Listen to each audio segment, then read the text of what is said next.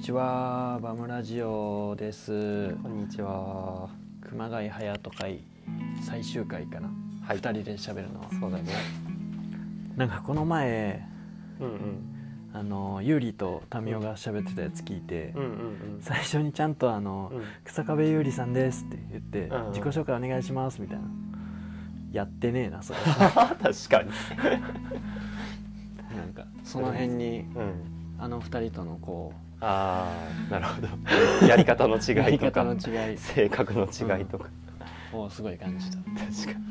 に。じゃな。それそれらしくて。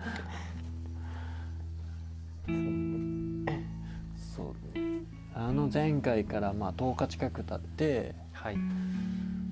だいぶ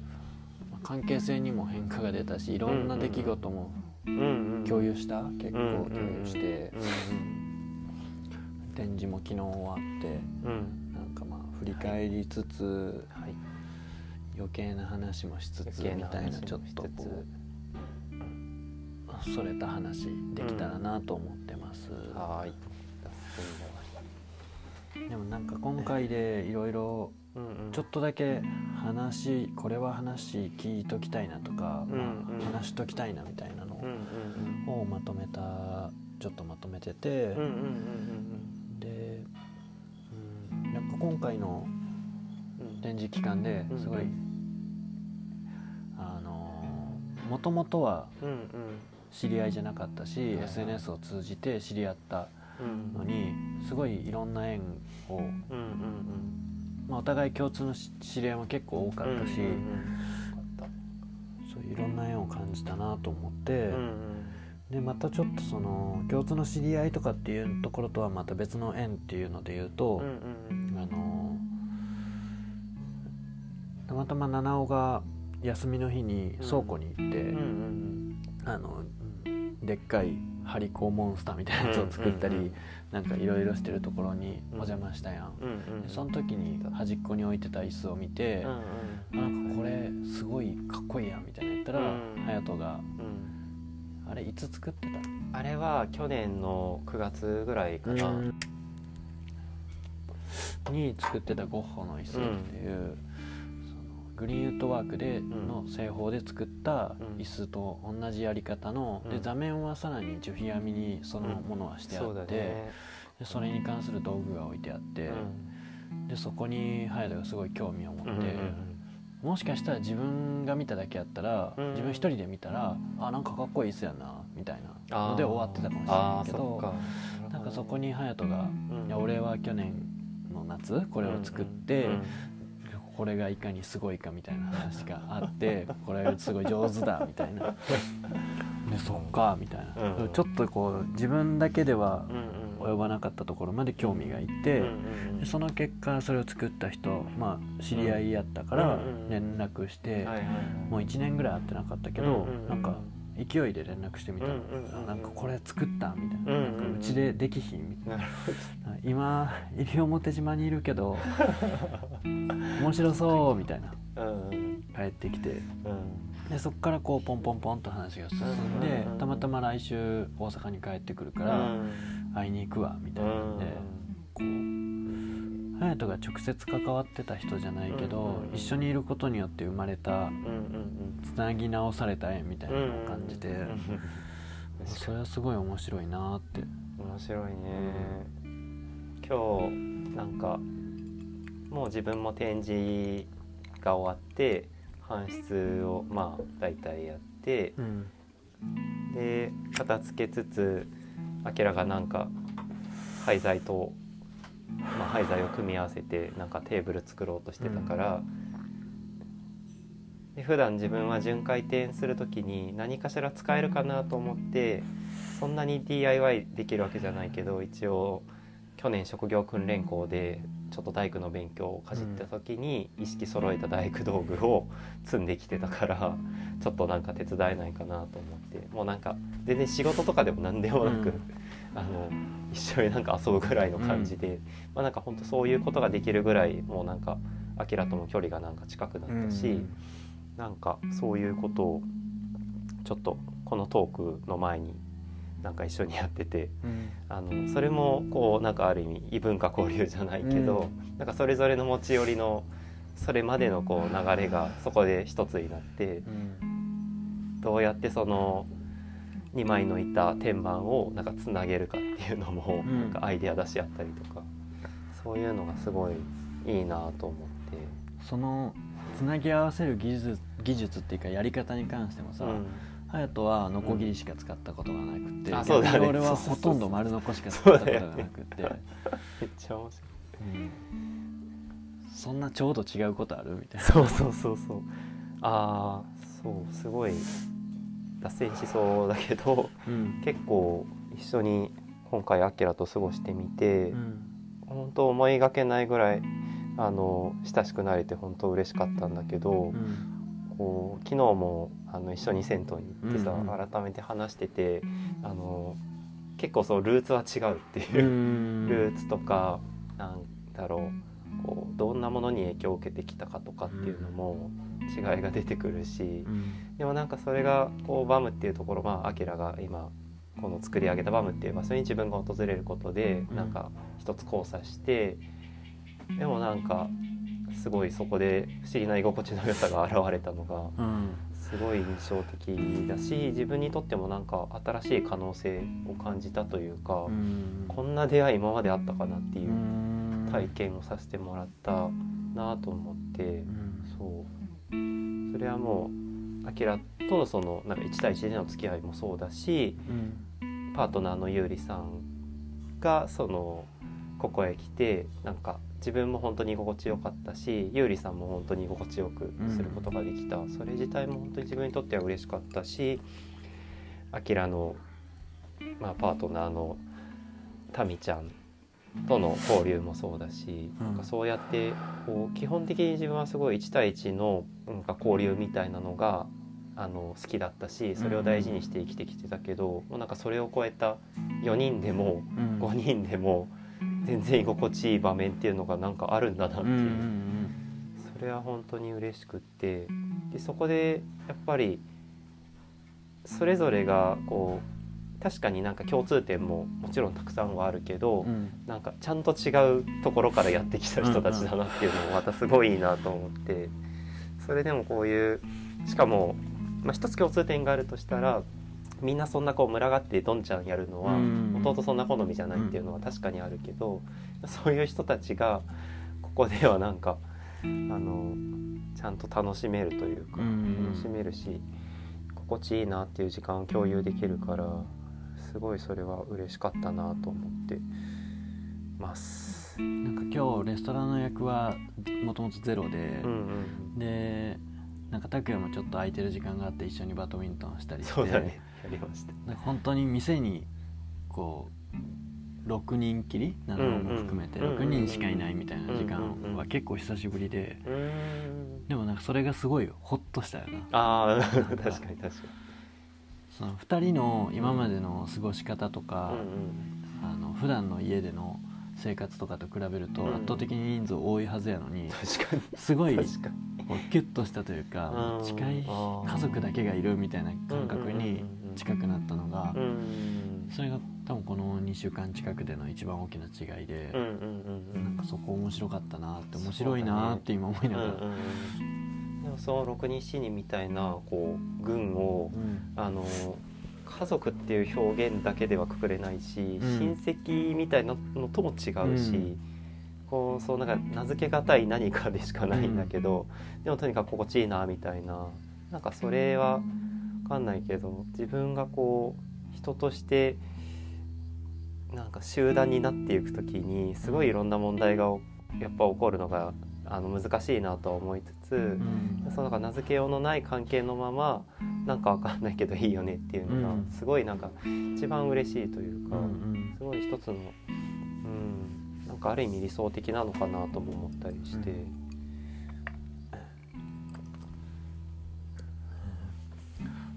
んで縁に関してもう一個思ったのが、うんうん昨日最後に展示が終わって、うんうんうん。俺と民生さんであの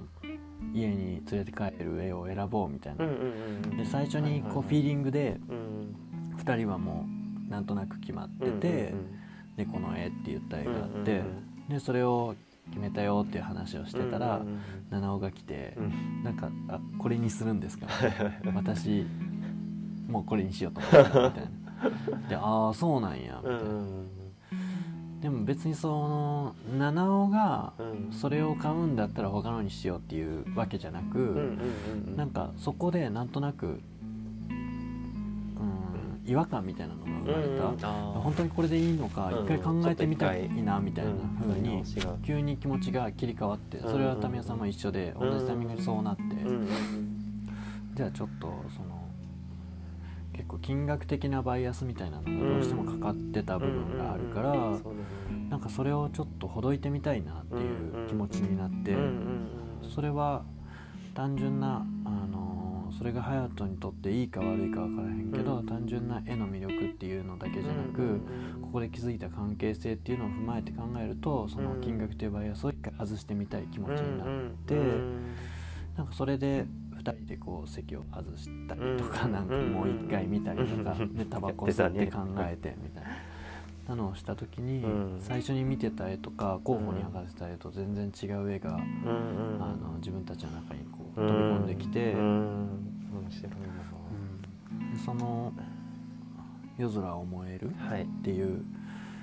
絵やったけど、うんあのタミヤさんが最初にそれを言い出して、このあの絵がいいかもしれないみたいな。で昨日、まあ、少し話したけど、自分たちのこう分岐点みたいなのとかって、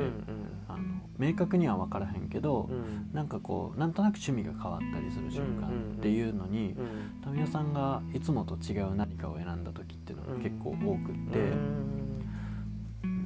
今、えー、と常設で置いてる木村達也君っていう子の器があるんやけど、その器もなんか最初あんまり良くないと思ったわけじゃないけど、うん。すごい魅力っていうほどまで自分は感じてなくって、でもタミヤさんは最初からもうそれがすごい好きみたいなのを言ってて。あそうなんやって思ってたけど、なんか時が経つ経ってとある段階でえなんかこれがめちゃくちゃ好きかもしれないみたいな、一番好きかもしれないぐらいまでなんかこう自分が一瞬行って、なんかそこの感覚が自分が器を見る時の今の感覚にもなった大きなきっかけやって、そういう物理なんか物を見るセンスみたいな部分もそうやけど、人との付き合い方とか、店の内装であったりだとか、なんかそういう部分でもタミヤさんのなんかいつもと違うこれみたいなチョイスっていうのが自分たちを次に進めるきっかけになることが多いから、なんかそこを踏まえてみるとなんかあ確かにこれやわみたいなその絵になった。あめっちゃ嬉しかったです。なんかそ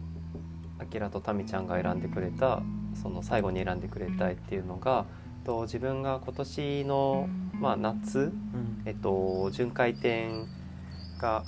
始まる前に、えっと、夏に向けて描いた絵っていう、まあ、イメージはあったんだけどこう自分の結構今までの絵からしたら割と色彩がビビッとうん結構彩度が高めな鮮やかな赤を使った鳥たちが描かれていて鳥たちが飛んでいてで背景はこう夜空というかが広がっている。でその夜空の色合いがなんかその飛び立っている赤い鳥たちによってなんかこう引き立つような絵というか、うん。こう夏の夜というか、まあ、夏の夜というかなんかそう燃え立つ夜みたいな、うんそう鳥たちも燃えているような色だけどそうなんかそんなイメージがぼんやりとあったかなっていう絵でそれをアキラたちが選んでくれたのがなんかすごい嬉しかったしでその絵は夏に向けて描いた絵だけどもともと今年の春は春に向けて描いた絵っていうのをまた別に描いててでその絵はあの鹿をモチーフに描いた絵だったけどその絵は、えっと、夏に巡回展をしている間にあの描い手が決まった。うん。でそれはそれですごいあの嬉しい体験だったし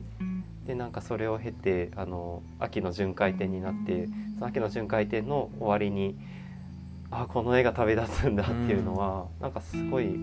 嬉しかったしなんかそれだけじゃなくてなんかこう一つのメッセージみたいなものを受け取ったような気が自分の中ではあってでもそれが何なのかっていうのをまだ自分はうまく言い表すことができないんだけどでも自分たちもこう同票となるものをもらったというかそれを経てまた次へ進めるような気がしてこう絵って確かに何かを伝えるものとして、うんあのまあ、自分の思いを伝えるというよりはなんかもう思い以上のなんかいろんなもう生きている感覚みたいなあの言葉にこう言えないような言いにくいようなものも含めてなんか書いていくけどそれを誰かがこ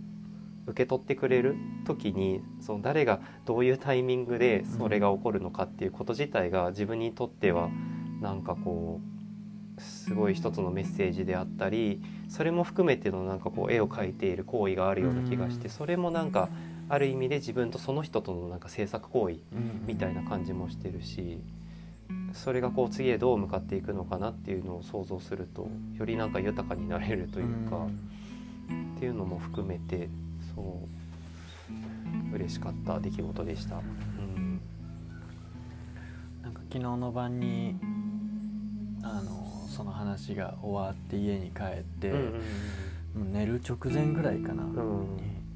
まあ一旦思いつくここに絵を描けようみたいな場所にかかってる絵をこう目をつむりながら想像しててきっとこれをこう季節も変わっても時間が変わっても毎日その部屋にいる時は常に視界のどこかに入ってて、そこが与えてくれるメッセージみたいなのを自分はこれから受け取って、そこによってこれがあるからこうなったみたいな明確なことはないけど、やんわりとこう変わっていく、でそういうことができるのは、なんかそういう絵の、絵であること、絵を描くことの一つであって。絵を描く人がいてそれを買う人がいるみたいなのの意味がなんかちょっとだけ自分に分かった気がした。うん確かに。こうあそう。その「夜空を燃える」っていう絵のそのなんかイメージっていうのが本当なんか不思議だなと思ったけど今回大きな絵を2日間だけ展示させてもらって、でその最初の日の夜に、えっと、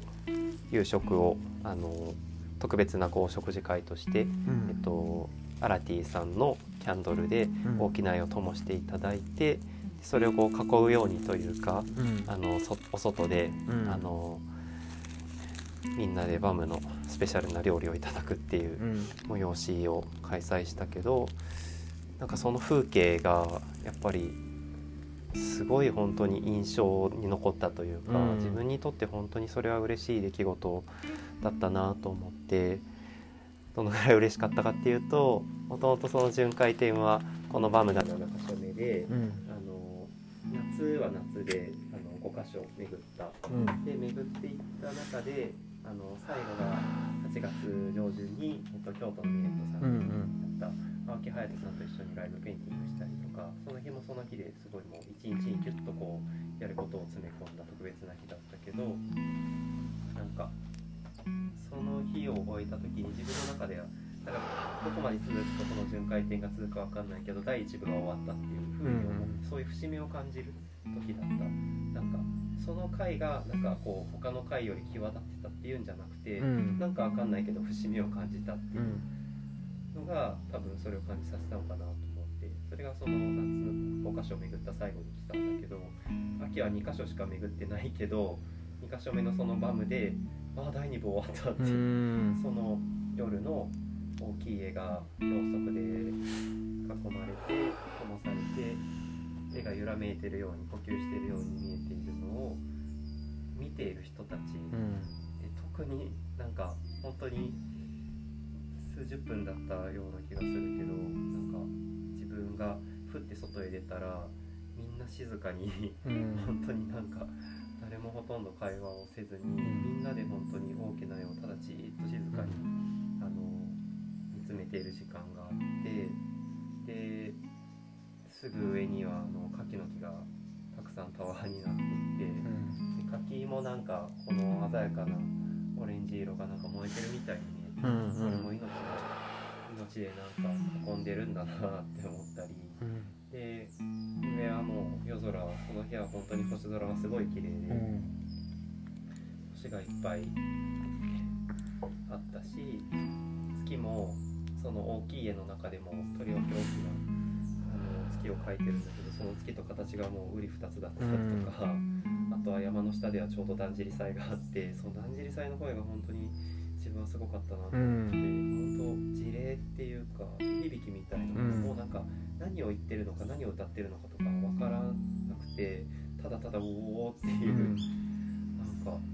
そういうもの全てに囲まれたあの絵を見た時になんかすごいもう大きな絵は自分そのものっていう感じではなくて、うん。過去の自分っていう、その4年前に描いた時の自分っていうある意味なんか脱皮されたからみたいなうん。としてたけど、なんかすごいそれに対してよかったねってなんか思ったというか、夏ミレットで巡回展にその最初の節目を感じたそのタイミングはタイミングで素晴らしかったけど夏はもうなんかあまりにも忙しくて駆け抜けすぎてて自分はその確かに制作者展示してるものとしてプレイヤーとしてはその主体的に参加してたけど、ん。なんか客観的に眺めるみたいなことが全然できなかった。そういう余裕がまるでなかったのがガムでその夜に大きい絵を囲んでのお食事会の時はなんかもう一人のお客さんみたいな気持ちでいることができて、すごいそういう意味ではなんかじっくりとかみしめることができたというか、でなんかすごい脱線したけどその実感も含めてのなんかアキラたちがその夜空を前を買ってくれたっていうのがなんかこうイメージとしてはすごいなんか自然とつながった気がして、だから確かに夏へ向けてみたいなのは一つの動機としてはあったけれどもうなんかそういう季節感みたいなのも超えてなんかそういう記憶と結びつく絵として、なんかこのタイミングで選ばれたような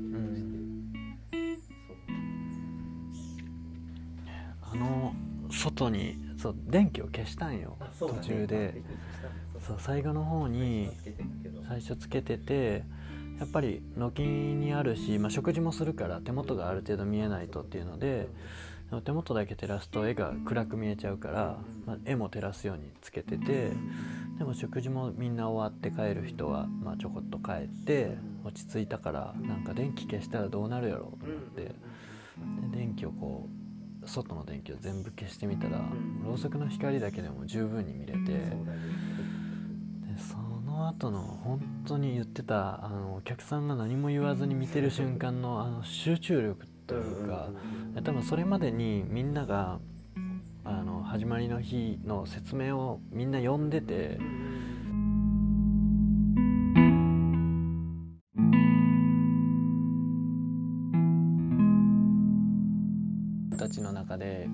物語をもう一回反芻しながら見てたんやろうなっていうのを感じた。そうん。その食事がみんなが終わって、うん。その照明をちょっと落として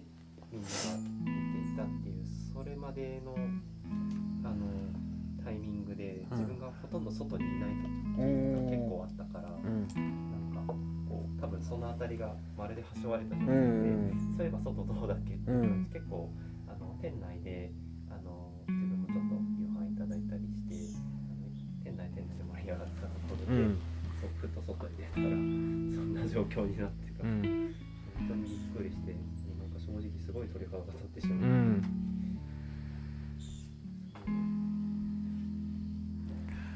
あの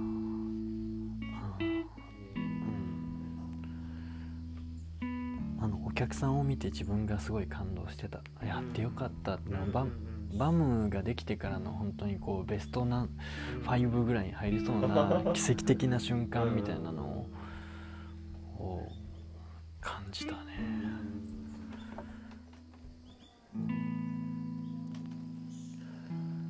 ですなんかそれをそういういろんな体験をしてで最後に展示が終わった後になんかあのバムで得た経験とかこの過ごした時間とかを踏まえて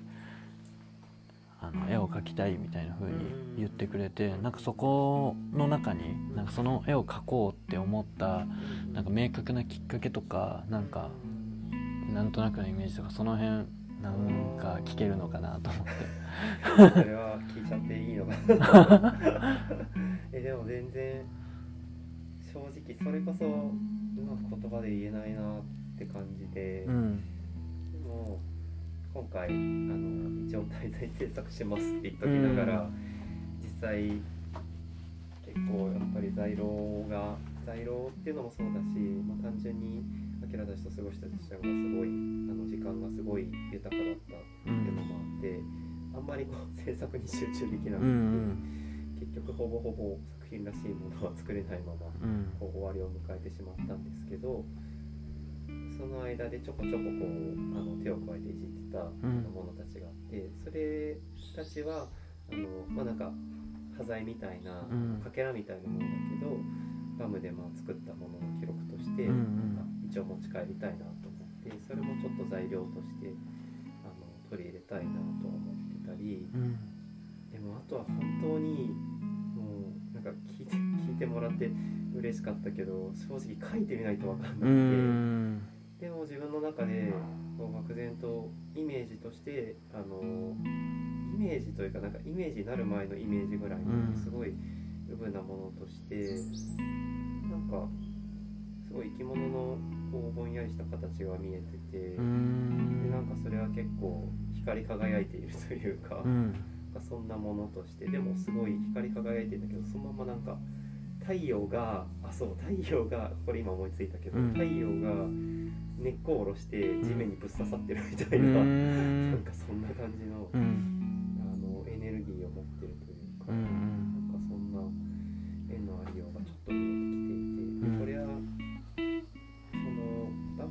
て描く絵っていう側面もあるんだけど、うん、なんかやっぱバムにいたその感覚を通して生まれていくっていう感覚がより強くて仕事としての絵っていうより、自分のその描きたい純粋に描きたい絵としてそれがなんか出てきてるからなんかそれをそのまま描いていくことで、自分の今後描いていく絵にもなんか多分つながっていくというか、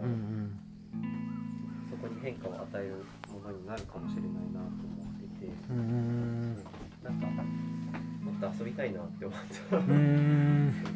結構この巡回展もそうだし今年は結構とにかくやらねばっていうことがかなり多かったから、うん、怒涛の日々を本当に夏は過ごしてたし自分に結構余裕がなかったなと思って、うん、で絵である程度その収入を得るぞって自分で決めたこととかあの去年昨年末からちょっとクラウドファンディング的なものをやってたくさんの方から支援をいただいてそれへのお礼のあの絵を描くとか,、うんとにかくそういうやらねばっていうことが本当に多い分ちょっと絵がやっぱりあの凝り固まっちゃうんじゃないかなっていう懸念点が自分の中であってその締め切りがちゃんともうあるしその数も多いしっていうとこでなんかそれはこの先もそれは向き合う課題だなと思うけど、でもそういう制約の中にあってもっと踊りたいというか。遊びたいというかそういう感覚はなんかある意味バムから自分はすごい学んだ部分もあったし、うんそれができたらその新たに書こうとしてる絵の中でできるような気がしていて、うんうん、まあこれ以上はちょっと 喋れないけど、うん、今は漠然とそんなところだけはちょっとかかって、うん、でも今今本当にあそっかってこうイメージが出てくるぐらい、うん、そうこれはそう。分かんない、それぐらいそのなんていうのここで過ごしてる時間っていうのを、が自分の中になかった感覚を芽生えさせてくれたって感じ、うんうん、なんかそうそうそう本当そう新しい感覚にはいっぱい出会いました。それは本当に嬉しくて。一番はやっぱりそれまでのその自分のこうなんか人間として生きていくことの歩みみたいなものとして、うん、そもそもちゃんと自分が人間として生きているっていう実感をなんか割ときちんと持てるようになったのはまだ数年前のことだから、まだその生まれ直して数年目みたいなところにあって、うん、でその中にあってちゃんとその人々の中であ自分がこう生きている実感をしっかり感じながら荒れる場があるんだっていう。うなんかそれをこう少しずつこの巡回展の各地でも確かめていってる実感もあるけどなんかそれその中にあってこうなんか同世代でこう同世代しかも同い年で、うん、なんかまあアキラと出会ったりちょっと年上だけどまあもう年あの同世代まあ本当同世代だなっていうくくりでタミちゃんとか拓哉くんもいるし、うん、あの七尾さんもいるし七尾さんとは数年ぶりの再会って感じなんですけど、うん、なんかあんまり自分が今までこう関わることなかったあのそれはなんかこうコミュニティというか、うん、なんか人たちだったなと思ってその強さがもうなんか傍から見てたパートナーのゆうりさんから見てもなんか隼人さんずっと嬉しそうみたいな感じで言ってくれるぐらい本当にそうだったんだなと思って。ほんまただの思い出話みたいになりそうやけど ほんまにいろんな遊びしたもんね。そうそうそうそうしりとりしてバドミントンしてなんか夜の公園。でね。なんかそれをただただ純粋にこう爆笑できるみたいな そういう関係が結構自分には少なくなっていっててやっぱり友人関係にしても 自分がいる今してる仕事のこととかって100%理解されることがまず結構少なくって、うん、本当にこう売れるお店とか収入をもっと得るためにとかっていう純粋な考えで言うとなんかもっとやりようはあったりとかするしそういうことをあえてしない理由とかを古い友人とかに会った時にあんまりうまく伝えれなくってそこを理解してもらえないと友人じゃないっていう意味でもないけどなんかそこを理解してもらった理解し合える中で遊んでる方がなんかこう純粋なバドミントンであったりとか 純粋な絵しりとりになりうるなって思ってなんかそこが結構自分の中にあの目指す息苦しさみたいなところは少なからずあったからなんかそういう意味で純粋に友達でいれるみたいなのを感じた。まあもちろん仕事として一緒に何かを作ったりとか場を作ったり、ビジネスをしなきゃいけないっていう側面もあるからそこの一線であったりだとかそういう感覚はお互い持っと持っとかなきゃいけないと思うけど、でもそことまたそのことのそのビジネスとの切り分けるポイントみたいなところも自分とこう隼人と優里とはすごい似てる気がして、ね、理解し合える、うん、なんかここは友情だよねとか、うん、ここはちゃんと仕事として話そうねみたいな、昨日のこう絵を買う時のお金の話とかっていう部分ではお互いちゃんと、あのー、シビアになれるというか,、かそういうところがあるからすごい信用できるなと思って。うん、友達やからみたいなところで甘くし続けたら、うん、なんかそれは商売にならなかったり落ちぶれていくみたいな、友倒れになったり、う。ん、なんかそのバドミントンとかの話でいくと、うん、あの自分はこれはなんか優里さんから言われて、うん、あそうそうなんだってこう、まあ、気づかされた部分でもあったんだけど、うん、なんか結構自分遊ぶの得意かもしれないなっていうのがあって遊ぶのが得意っていうのは上手とかっていう意味ではなくてなんか割とどういう世代の人であっても、うん、まあ、それこそみんなで一緒に絵を描くとかが一番分かりやすいんですけど割とお互いが持っているその社会的なこうキャパシティだとか、うん、あのそういうのを元返しして、うん、その場ではあの割とコミュニケーションできちゃうというか。うんうんうんむしろそれを平然と無視できちゃうというか、うん、みたいなのはもしかしたら自分は結構普段持ってる部分かもしれなくて、うん、なんかそういう意味で多分バドミントンするにしても、うん、なんかわかんない海に行って流木探しするとか、うん、なんかそういうことにしてもあの割と、まあ、うまい遊びは正直苦手だけど、うん、なんかただ遊ぶだけだったらったらこらするのできるなとは思ってて、覚がもしかしたらちょっとあの伝わったのかなと思ううん。と思ったりしたんだけどでもなんかやっぱりそれでも相手がほぐれてるかどうかっていうのがやっぱ結構伝わりやすい遊びなっていうのはあるからなんかやっぱそれをなんかバドミントンをバロバロメーターにするのも変なんだけど、うん。でも明らかにやっぱりほぐれてる感じが伝わってきて、うん。なんかやっぱそれもすごい嬉しかった。うんうん今の話でいくと,、えっと後半のそのお金の話はお金の話でちゃんとするとかそのビジネスはビジネスでとか、っていうところの中ででもそういうビジネスっていうところではないようなそのあの、まあ、友情だとか,、うん。なんか関係性の築き方としてうん。お金を返さないものとものとでのん。交流みたいなところが、分は結構まだ今勉強中だなっていう感じはしていて、むしろそれは結構ゆうりさんから教わることが多くて、なんかゆうりさんの方が結構お金への葛藤があの強いし、うん。なんか結構その中で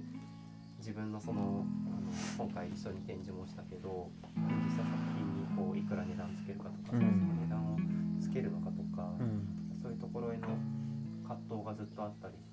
でもその分なんていうかお金を返さないもののやり取りにすごい可能性を見出していて、うん。そういう交流も結構自分よりはあのやってきていたなっていうのがあって。うん。なんかそれも含めてのなんか昨日のその絵を買ううん。上でのやり取りが本当になんか心地よかったというか、なんかはすごいみんなから学ばせてもらったなっていう感じがしたけど、お金はお金でお互いやっぱり生きていく上でどうしても切実に必要なものだったりはするから、なんかそこはそこで抑えつつでもなんかこれは無理にそのお金っていうことじゃなくても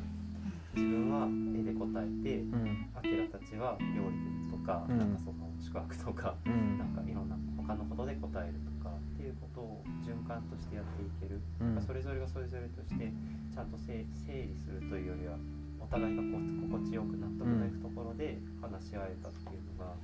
なんか今後もそういう風であれたらいいなって、うん。なんか一つの本当に基準となるよううなん。やり取りができた気がしてうん嬉しかった。だから今日何話しててもなんか、うん、何々で嬉しかった。みたいな感想みたいな感確かに。なんかでもほんまに楽しかったもんね。純粋にねこの2週間がねなんか。結構普段はあのこういう空いてるような日とかに事務作業的ななんか計画を話したりとか、あの決めて誰かにメッセージを送ったりみたいなそういうことが多くって、うん、でもそれが逆にあの隼人たちがずっといてくれることでなんかそこに自分はすごい集中できた。で集中することによって他のことを考えなくてよくなったのがめっちゃなんかこう体はなんやかんや言って疲れたけど心がすごい今リフレッシュされてて。サウナに昨日一緒に行ったけどサウナに行った時もあの携帯も触れないし何を見るでもないしただただこう瞑想してるみたいな状態に近くってそういう一回雑念とかなんか他の情報を全て捨てることによってリフレッシュするみたいなのがその自分のサウナに行く時のこうリフレッシュ要素の一つなんやけどなんか大きい意味で言うとそこに近いような一緒にいる間もちろん他のこともするしあの会話もいっぱいするけど大きい意味で言うと隼人たちと接するみたいなことを一番最重要として2週間置いてみるっていう置ける？置けたのがなんか、うん、今の自分に「あ焦んなよ」みたいな先のことばっかせんでもいいよみたいな感じになって気が楽になった。ありがとうございます。そうだ、本当に思った以上に一緒にいたっていう。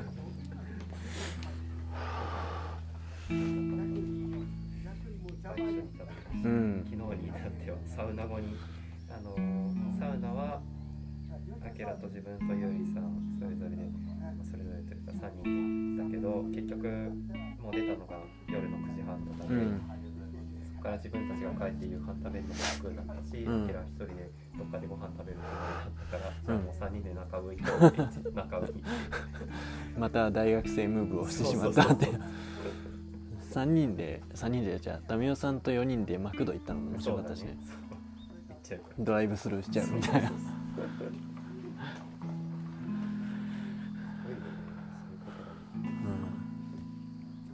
逆になんか質問とかあります？このタイミングでですか？うん。そうねタトゥーについては割と ちょこちょこ聞いてしまう。本当はタトゥーについていろいろなんか聞いてみたらあのタトゥーってそう自分は全く彫ったことがないし、うんうん、この先わからないだろうなって思ってること、うん、それはなんか別にタトゥーがあの嫌とかっていうことでは全くなくて、うん、なんか自分にはそれはなくてもいいなっていう選択をしている、うん、なんかタバコも自分は吸わないけどタバコも同じような感じだし、でも、まあ、タバコもそうだけどタトゥーをあけら結構な数、あの体の中に入れていてで自分にとってはあのタトゥーっていうのは基本的に1回彫ったらそんな簡単には消せないものっていう認識があるからなんかすごい。少なからずその当時の自分にとってなんか意味合いがあったんじゃないかとかいろいろ思って あこれいいじゃんとか思って第3回で聞いたろうって思ってたらなんかそれはあんまり面白くないっていうか 面白くないっていうか、一個一個割とあのいい加減に 入れてる。そう入れてたっていうのが、うん、そう帰ってきてでもそれはそれですごい良かったなと思ってめっちゃいいなと思って、うん、サウナに行った時も足にこられてた聞かせてもらって思い。のほかしょうもなくしょうもなくはない。んだけどい。やうんなんかそうい。うその瞬間の後悔も込みでい。い。なと思ってる部分があって、うん、その時い。い。と思ったみたい。ななんか結構服装とかもそうやけどその時い。い。なって思っただけの感覚でこの服を選んで着るとかってい。うのをしたりもするけどなんかその服装って別に後にはあんまり残らへんくってなんかどんどん消えていっちゃう、まあ、写真で残ることはあるけどそれがみんなに見られるかって言われたらそんなに今接してる人たちにあのこの時の服がこれでこの時の服がこれでみたいな風には見せへんけどなんかそれが結構自分に常に可視化できる形でその時の感覚っていうのがあるっていう面白さは感じてるから、うん、ああの時俺ダサかったなみたいなとかを別に思っていいなと思ってる。それはすごいね。彼にだって黒歴史集みたいな感じになるから。下手したらね、うん、それをでもまあいいんじゃねって思えてしまう。というか、うん、その精神性みたいな。意外とその辺自分はこう綺麗にしようとしちゃうのかな。最近はあんまりタトゥーは入れてないけど、でもなんかこの前そのタトゥーアーティストの友達と久しぶり久しぶりんじゃないな。まあ、あって喋っててああんかそろそろ入れようかなみたいな。今入れたらどんなん入るんやろうとかもう、うん、最後に入れたのはでも1年2年前ぐらいかな。うん。だん。だん頻度は減ってきてたりするうんなんか大阪市内に行った時はそのその友達と結構頻度高く会ってたこともあるしまあうん、そういう意味でもたまに入れたりはしてたかな。そのダンスダンスダソスって書いてあるのも、うん、それもコロナ真っ只中に民生さんのおじいちゃんが亡くなるかなんかでしばらく民生さん帰省しててで暇やしみたいな感じで、あのその例えばその友達と2人でこう昼飯食ったりお茶したりみたいなのにをしてたのが45日続いてそう。でなんかそろそろタトゥーでも入れるみたいなの言って何入れようみたいな言った時にこうパッとよく読んでた本ダンスダンスダンスが思い浮かんでじゃあそれ入れようって言ってで下書きするってなった時にうん塗装が間違えやすそうやなみたいなこう掘ってる掘る時にフリーハンドで入れたらみたいな。じゃあそれどれか間違えてみようやみたいな、えー、で実際にそのダソスダソスダンスにするとかなんかいろんな候補を上げてああじゃあここやなみたいな。でやったみたいな。ほんまにそんなノリやった。でもその感じがすごい。逆にすっごい新鮮だからまあやんちゃしてるっていう感じか分かんないですけど。すごいいいなと思って。選択を結構丁寧にする人と最近知り合うことが結構多いからそれはそれですごいいいなって思うけど圧倒的にそうじゃない側面が自分たちにはあってなんか本当は2人が今あの寝泊まりしてる前のところ、えーと、入り口出て左のところとかも本当は多分綺麗に整理整頓するべきやしなんか営業中に店の前が散らかってるとかもなんか本当は常日頃から気をつけなあかんようなところかもしれへんけどそこが曖昧にできる部分もいいかもなみたいなふうにちょっと思ってきてる。あのそれがね僕とゆいさんでもねそこについて言及した時があって、え。ー、なんかあの散らかってるところは散らかっててそこに、うん、あの親近感を抱いた。安心したっていうそういうのもある、うん、意外といいのかもしれない、うん、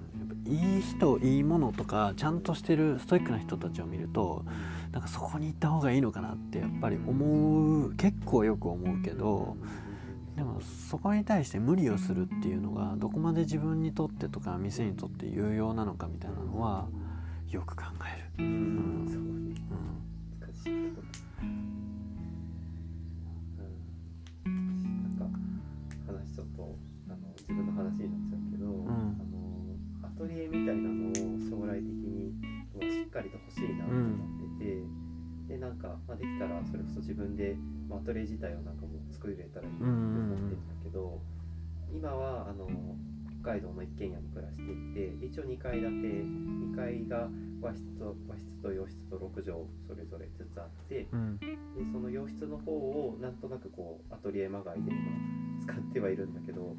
自分ってその絵を描くその制作環境って基本的にごちゃごちゃにしないとできなくってむしろごちゃごちゃにしないとなんかもう多分うまくいかないんじゃないかって。うんうん。と思ってて、うん、その綺麗にその鉛筆だとか絵の具だとか筆だとか置き場所も決めて、うん、ちゃんと元の位置に戻すとかあの終わったら片付けるとか、まあ、できたらなんかすごいこう職人的なあり方として美しいし、うん、なんかいいなとも思うけど、もうなんか自分はもう散らかしてなんぼみたいな感じ。に どうしてもなりがちで、そういうアトリエ一応うちに遊びに来てくれる人とかがやっぱなんか見たがる人とかがいたりした時にそのいや見てもいいけどなんかどどう見せたらいいんだろうことが本当に多くて、うん、でまあ一応なんかそれなりにこうまとめては見るけどなんかそんなに自分空間作るの上手じゃないし、うん、あの、まあ、なんかいつもよくわかんない感じになっちゃって、うん、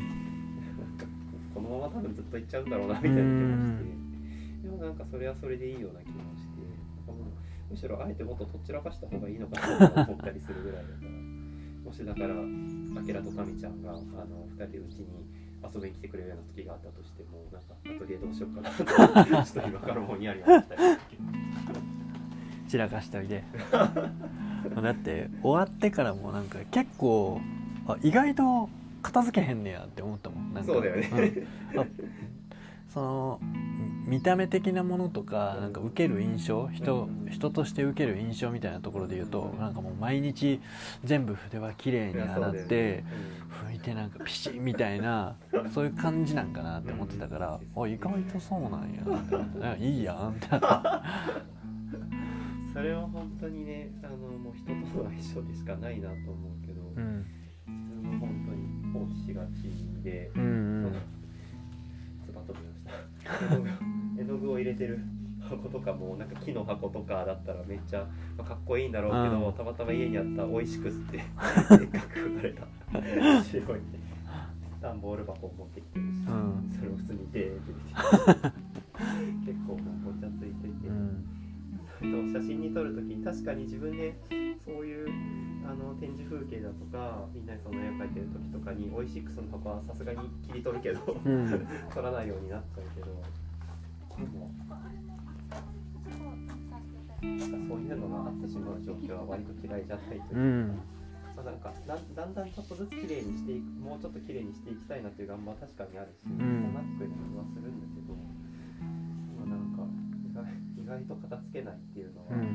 あの全然自分たちの素の状態そのものだし、うん、なんかでそれもなんか言い訳になっちゃうけどあのバムだからそれがさせてもらったみ たいなところもあるかもしれない。まあ普段も割とそうなりがちだけど確かに。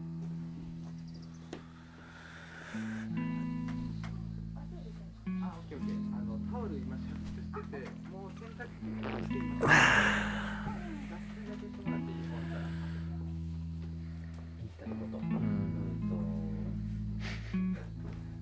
トゥーについては今タミちゃんのこっち見た。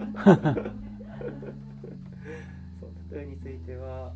なんかいろいろ聞かせてちょっとずつ聞かせてもらったりしたけどなんか結構昨日そのサウナでその話してから本の話がちょっと出てきたり、自分たちが10代ぐらいの頃どんな感じだったみたいな話も出てきたけど今本当に今ちょっとそれで聞きたいことは浮かんだんですが、こうまあ人が作ったもの、うん、だから、まあ、作品ってこう言い換えて差し支えないのかなとも思うけど、うん、今までこう出会った作品の中でこう自分のなんか生き方にすごい影響を与えたなって思うものはどんなものが、うん、これはちょっと聞いてみたかった。あえっと昨日着てた野原の服、茶色い服、あの服を多分1年ちょっと前ぐらいにエンスの展示を見に行ってでそこで初めて野原健二さんと野原ちゃんとあなその時野原ちゃんいたんかな？あったんやけどあってでも自分は全くそういう服を着たことがなくって割とこう大阪市内で生まれ育ってその辺で遊んでたのもあってなんかストリートブランドっぽいものとかなんかチノパンにパーカーみたいな,、なんかそういうでスニーカー履いてるみたいな感じでやったんやけど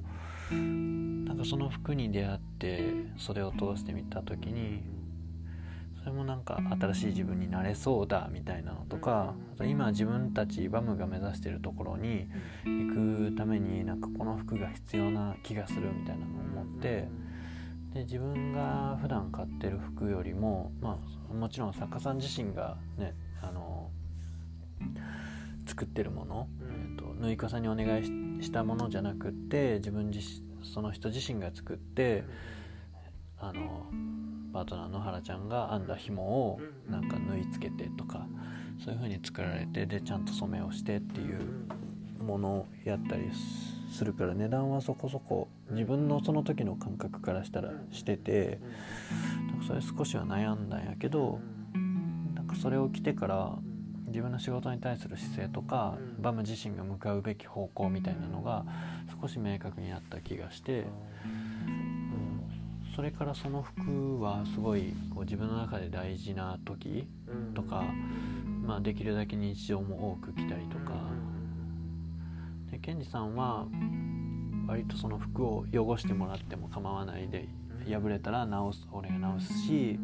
なんか色が落ちたら染め直すしっていう風に言ってくれててなんか星月夜かなの展示に行った時もなんか「あきらくん野良作業とかする?」みたいな「田んぼとかする？もし田んぼするんやったらこの形すげえ長靴履きやすいよ」みたいなパンツの説明されて その星月夜のりなさんが「いや普通みんなあのケンジ君の服着て野良作業せえへんかな」みたいな。言ってていやもうそのツッコミはもうまさにそうやなと思うけど、うん、でも賢治さん自身はそういう気持ちでやっぱり作ってるからなんかそれで自分も最初に選んだその服はそうあるべきだと思って、まあ、生地も連天族ラオスの連天族の生地でタフな生地やからどんどん汚していってもあの長く着ていってもいいなと思ってなんかそれで結構もう仕事で油もスパイスも飛んでなんか前の方がシミだらけになってで一回それだけちょっと落とそうと思ったらうっかり漂白剤をめっちゃなんか入れちゃって結構真っ白に近くなって でもシミは落ちねえみたいな。それで送りな送ってなんか茜と何かで染めてもらって。ちょその今ある色は結構その茜の色が強くて赤赤っぽいようなピンクっぽいような色。もともとはあのすごい茶色い芋染めの茶色い生地やったんやけどそれをがすごい自分の中では大事なんかターニングポイントになったかなっていう感じはする。実際ケンジさんの家に行ってなんかもう一枚仕立ててもらうのにその服を一回脱いで渡したらなんか測るよりもまずケンジさんがずっとそれを台に広げて眺めてて「えどうしたんですか?」って言ったら「いや育ったなと思って」って言ってて。ああやっぱそうそういうことか。でもそれはすごいケンジさんにとっても嬉しい瞬間というか、うん、めちゃめちゃなんかこう作り手としては本望な瞬間だったのかもしれない、うん、そこから、うん、結構隼人もそうやと思うけど服のこととか絵のこととか何か一つで受け取ったメッセージも割と自分の人生に置き換えていろんなところにこう反映される服に関して思った思いを自分が作る料理に反映させることも人との接し方に反映することもあるしそういう意味でバムので生きていく自分っていうのがまた一つ変わったポイントやったかなと思う。実際アキラが作ってる関東とかのその作風っていうか制作姿勢みたいなそれがどんな風に使われたら嬉しいとか、うん、そういうところにもなんかすごいつながってるつな、うん、がってると思う。源氏さんたちはその服で生きていくし、あのー、その服単体で見られても作品としてその直ないように、あのそのバッグにある思いとか、そういうの抜きにしてもいいものでないといけないっていうのは絶対あると思うけど自分はその思い込みじゃないと多分成立しないっていうのもあるから、まあ、金額的にももうちょっと安安いしその分いろんな人が着る時にあのすごい気楽に寝巻きに使ってもいいしっていうような風にできたらなんかいいのかなとかは思うけどね。なんかこうある意味それも結果的にその形に現れてしまうというか、うん、なんかそれも自分からしたらだけど美しさの一つなのかなと思って、うん、それがでも多分受け入れがたい場所もきっとあるだろうなと思うし、うんうん、もうなんかやっぱり物は物として何かを宿しているから、うん、あのそのままでやっぱり伝わる部分としてちゃんとあるような気もするし、うん、なんかいいのかもしれないそのままで言ってって。隼人はそういう作品はあるの？そのなんか自分が影響を受けたものは、ありすぎるのであの何か一つのジャンルじゃないけど、うん、絞ってあの聞いてもらった方が答えやすいかもしれない。なと思いました多分聞かれるだろうなと思ってう ん。寒い服着てくる？いや大丈夫。大丈夫、いい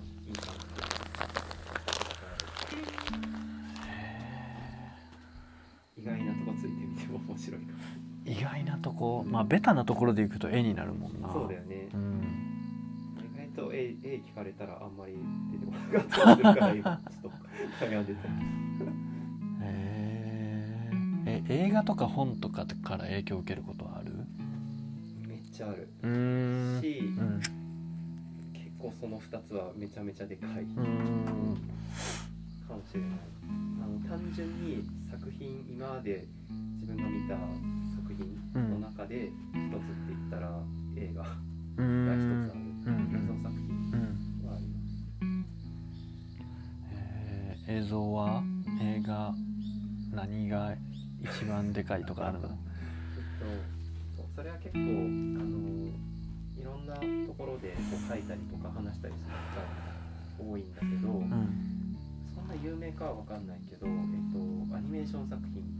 で、えっと、ロシアのアニメーターでユーリー・ノルシュテインっていうアニメーターがいてその人がもう何十年か前だけど作った映像作品があって「話の話」っていう題なんだけど、大体30分弱ぐらいの映像作品なんだけど、あのなんか分かりやすくすごいのは、うん、そのノルシュテインは奥さんが、ま画家で、うん、あのそのノルシュテインがあの自分でその、まあ、動かすあの絵を、その奥さんが描いてるんだけど、うん、でその絵っていうのがあのめちゃめちゃそのパーツが分かれていてあの頭とか首とか 手とか指とかみたいな感じでもうめちゃめちゃ細かいやつも眉毛とか、うん、あのなんかもう目の形だけで何パーツもあるとか手のなんかもう一本一本がとか、うん、そういうあのサイズ感のあのに分かれたあの一個一個のパーツを、もうなんか1ミリぐらいの単位でもうピンセットで動かすような感じで一個一個ストップモーション的に撮ってそれでアニメーションを作るみたいな。しかもそのあの重なったそのレイヤーみたいのを何層も用意してて、うん、霧を表現したかったら霧のレイヤーを用意して、うん、その今でいうあのフォトショップをもう、うん、あのアナログでやっちゃうみたいな、はいはいはい、そういうでっかいスタジオで、あのやっちゃってる人がいて、まあ、ものすごい緻密で途方もない作業量で作られてるっていうのがまずあってあるのとなんかその映像がもうすごいまず美しい、なんかっていうのがあってなんかその魔術的っていうか実写的な例えば水のなんかあの揺らめきとか、うん、あのそういうのとあのない混ぜになってその映像が作られたりしてるからもうこれどうやって作ったんだろうみたいな本当に見てて感じさせるなんかそのテクニカルなところで言ったらそういうのはあるんだけどなんかその話の話以外の作品も自分はすごい好きで、うん、あのその話の話を見たタイミングは自分が、えーと、多分23歳とかそんぐらいの時大学3年生の終わりに、うん、えーと、ゼミの当時のゼミの確か先生からあの DVD をお借りして、うん、なんか軽く勧められてあの見たんだけど、その DVD にそのユーリ・ノルシュテインのあの作品がいっぱい載ってた、うんうん、でなんか一番最初の作品から順番に見てってなんかどれもすごくてで話の話の前に「霧の中のハリネズミ」っていう作品があるんだけどもそれとか結構当時あの世界中のなんかこうアニメーションに贈られるなんか賞みたいな総なめにするみたいなすごいあの今でも有名な作品の一つでそれ見てまずすごいとんでもないって思って。思ったのにもう一個作品があるって言って、うん、でこの話の話っていうのは一体何なんだろうって思って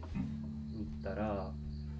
それはもうなんか見た後で自分がまず感じたのはもうなんか何がすごいのか全然わかんないのに、うん、もうとにかくとんでもないものを見てしまったっていう、うん、それにすごい打ちのめされてしまって、でなんかそっからでもなんで自分がそんなにその作品になんかこう引きつけられるのか全然わかんなくて。であの高畑勲が、うん、あのその乗る視点についてその話の話についてまるまる考察した一冊の本があってそれをまず読んだりとか、うん、でその後であのそもそもユリ・ノルシュテイン本人を、えっとまあ、ロシアのある人があの何回もインタビューしてあの作った「話の話の話」っていう本があって、うん、なんかダンスダンスダンスみたいな。なんかそれも読んで。でなんかそれらを読んでいく中でなんか自分がこう惹かれた理由がちょっとずつ分かっていったんだけど、うん、今思うとあの今日この対談の中で話してたその自分がその人間として生きているっていう実感を今しっかりと得られるようになったけど、まあその2223年の時ってなんかおぼつかない時で、地に足がまだついてるようについてないというか時だったけどなんか分かんないけどこう自分がこう生きている実感みたいなのをしっかりそう確かめられる何かがあのこの世にちゃんとあるかもしれないっていう。なんか本当に初めて多分そういう風に思えたというかなんかそういう体験の一つ。なんかそれまでの自分って結構もう生きてることというかなんかなんで存在してるのみたいな。なんでここにいるのとかなんかここれからどうなるのかっていうのを自分の人生っていうスケールじゃなくてもうなんか自分が死んだ後みたいなのをもともとずっとよくよくなんか考えながら生きてしまってたから、うん、なんかそういう生きていることのわけのわからなさみたいなのがずっと自分の中にあったけどなんかそれ見た時にそのもう訳がわからないその自分が生きているなんかなんでここにいるのみたいなものに対して何かそれが一つの答えかもしれない感じさせてくれる多分そういう映像だったなと思って。であまりにもそういう風に自分の中で感じた部分が多かったから結局それからもう50回以上繰り返し繰り返して見続けて自分で DVD も買ってでえっと確か同志社大学で、うん、それこそアキラ、うん、行ってた大学であのユーリ・ノルシュテインと高畑勲があの対談した時があってそれが何年前だったかな？201718そんぐらいに1回あって、うん、でそこにも行って そう本人ご本人も実際この目で見たりとかしたりとかしてなんかその時のノルシュテインがどんなことを語ってたかってもうほとんどなんか抜けちゃったけどでもなんか何かそのロシア語なんていう言葉だったか忘れたけど平和を意味するロシア語をものすごい繰り返し繰り返し語ってたのがなんか自分の中ではものすごい印象的だったっていうのがあってでその「話の話」っていうのの映画の内容はあの非常によく分かりにくくて基本的にはユリ・ノルシュテイン自身の幼少期の記憶そのロシアで、まあ、戦争が終わった時代すごい貧しい時代とその戦時中のあのていうか悲惨な出来事とかがないまぜになって、うん、あのある意味その起承転結があるようでないというか、うん、あのノルシュテインは日本がすごい好きであの日本のなんか俳句とかの文化にすごいあの影響を受けて作品も作ってるらしいんだけどなんかこうだからこのシーンは何を表してるんだろうとかっていうその意味的なものを追おうとするとなんか途端によく分かんなくなってしまってでも一つ一つのイメージが持ってるリアリティみたいなのがとにかく凄まじすぎて強烈にそれが焼き付いて離れないみたいななんかそういう映像体験で詩のような映像っていうことでもなくこれは映像詩だっていうふうに高畑勲が言ってて自分もなんか本当にそういう感じだなって思うんだけどそのなんで自分がそれにそんなにこう打ち抜かれたみたいななんかそうなったんだろうっていうのを考えていく中でその本をいろいろ読んでいく時にその映画のあの企画のなんか提案書みたいなのを最初になんか作る、うんうんうん、だけどその提案書がなんかあのその本の中で引用されてて、うん、それはなんかロシアでも著名な詩人と一緒になんかこうノルシュテインが作ったものらしいんだけど、うん、なんかその内容は本当に詩みたいな内容で。うんでもその一番最後に書かれてたのが、えーと、ちょっと正確に引用できるか若干自信がないけど、えっ、ー、と私たちは、えっ、ー、と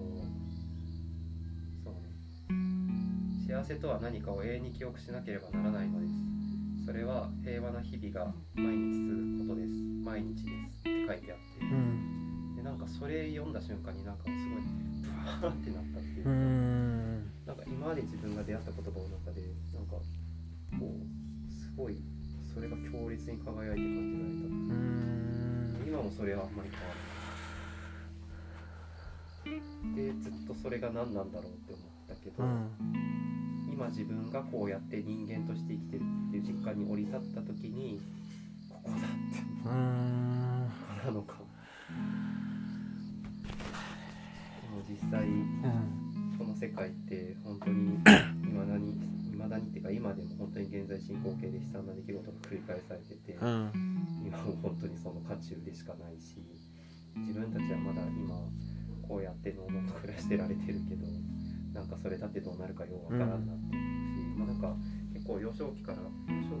期小学生ぐらいの子かなんか自分が生きてるうちにこの世が終わるんじゃないかってずっと思いながら生きてて。うん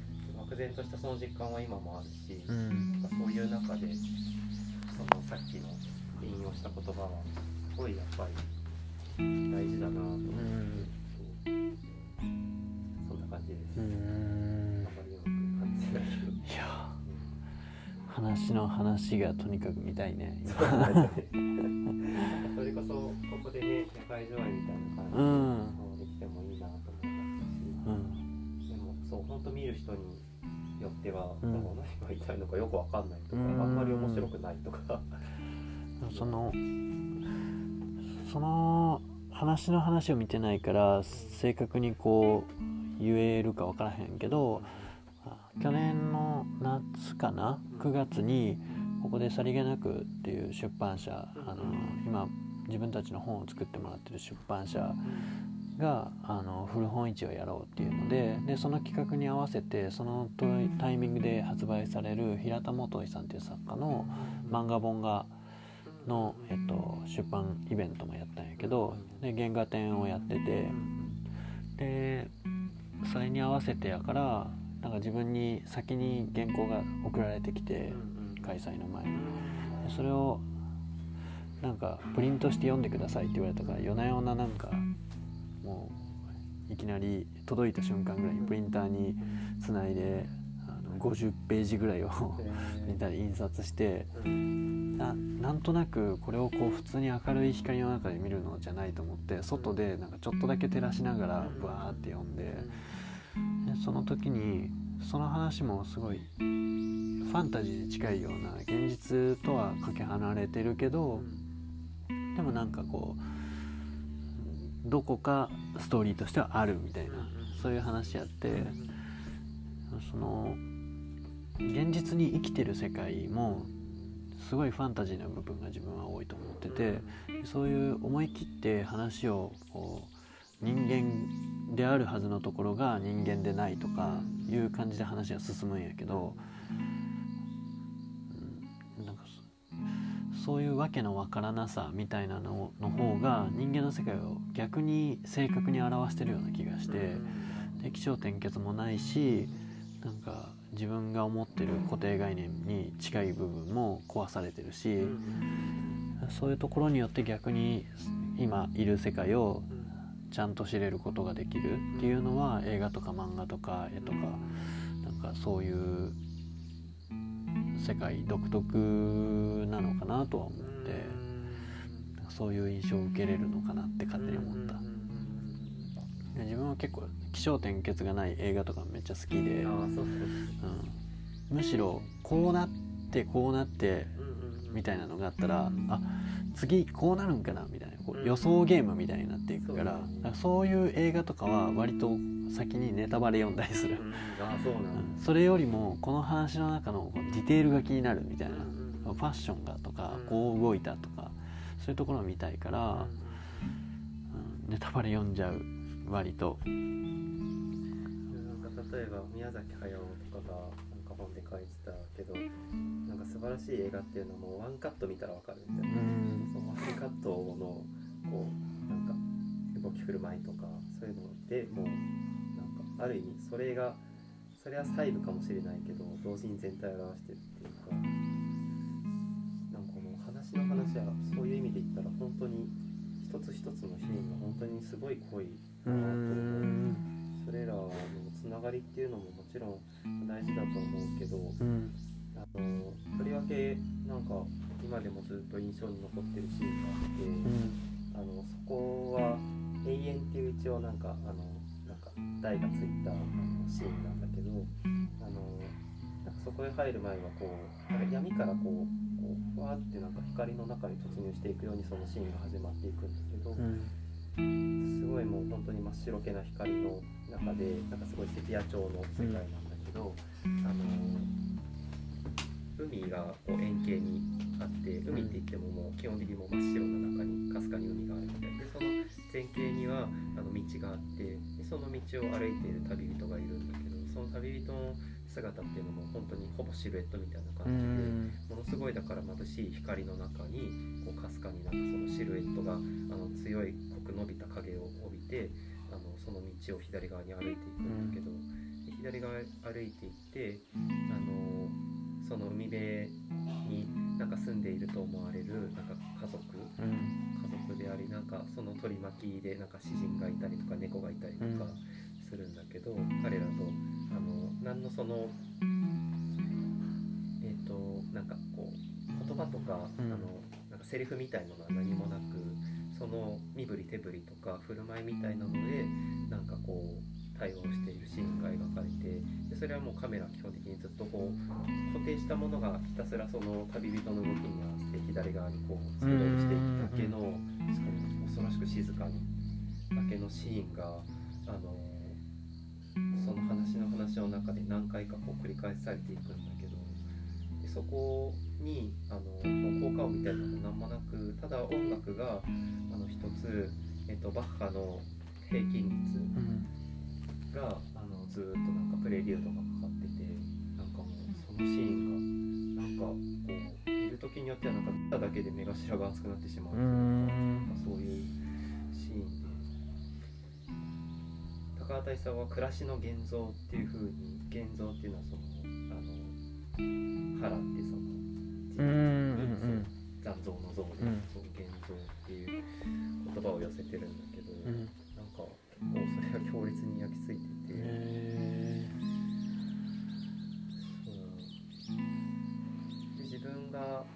って今人間としてこう生きているって感じて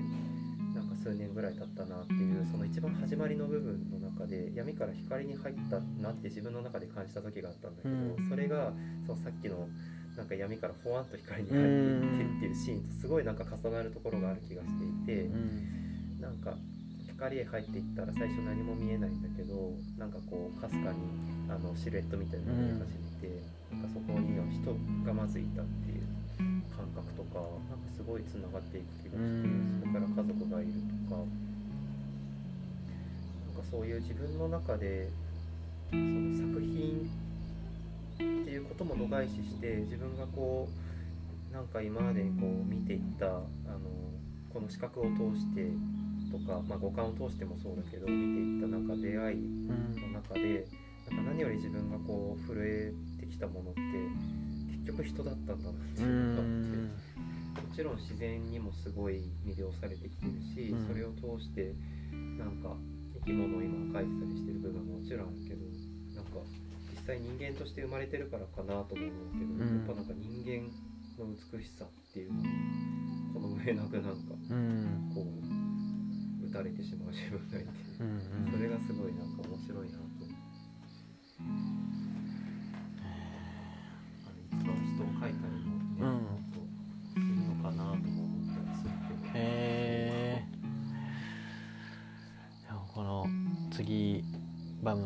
ムの絵を描いたりとかして、うん、半年後ぐらいかなまた春に会えるかもしれない、